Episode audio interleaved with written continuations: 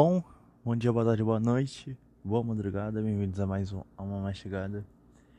E bem, eu pensei em dar uma pausa com o podcast, eu pensei em dar uma pausa é, com o compromisso de todo mês gravar um, episódio para esse podcast, porque é, quando eu gravei o último episódio, eu tava muito desanimado, muito desanimado mesmo.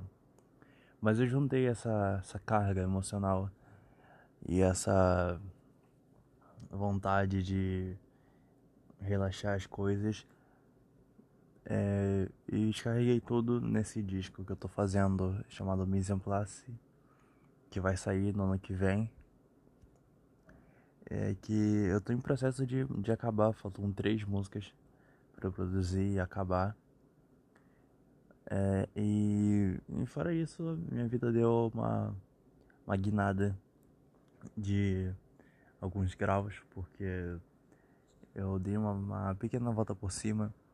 Eu agora tô na faculdade, não tô na UERJ, mas eu tô na IBMR, eu tô muito feliz de estar fazendo faculdade.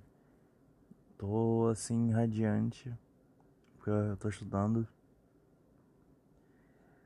Tô feliz porque eu fui vacinado, tomei a primeira dose Hoje é dia 22, então foi anteontem. Tomei a minha primeira dose da vacina. E tô feliz porque hoje, dia 1 de setembro, no dia que esse episódio está sendo lançado, saiu o meu EP novo chamado Presságios. É um EP que eu gravei no é, no finalzinho do Mizen do Mizen do Mizenabim entre abril e maio por aí de desse ano. É um, é um EP com seis músicas. Drenar que eu, eu já coloquei aqui num, num dos episódios, num episódio especial de um ano do podcast. Secou Tiroteio, que é um instrumental. Cidade Dorme, a versão. Não, tem Beetroot Beat antes de Cidade Dorme. Beetroot Beat é uma o título é uma, meio que uma brincadeira. E é um instrumental assim feito num aplicativo chamado BandLab, que é a primeira vez que eu que eu uso alguma coisa diferente do Soundtrap e do GarageBand para fazer uma música.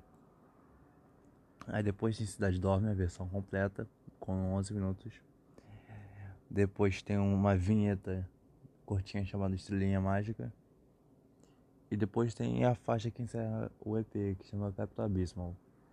Então o EP vai estar disponível em todas as plataformas, Bandcamp, Spotify e tudo mais.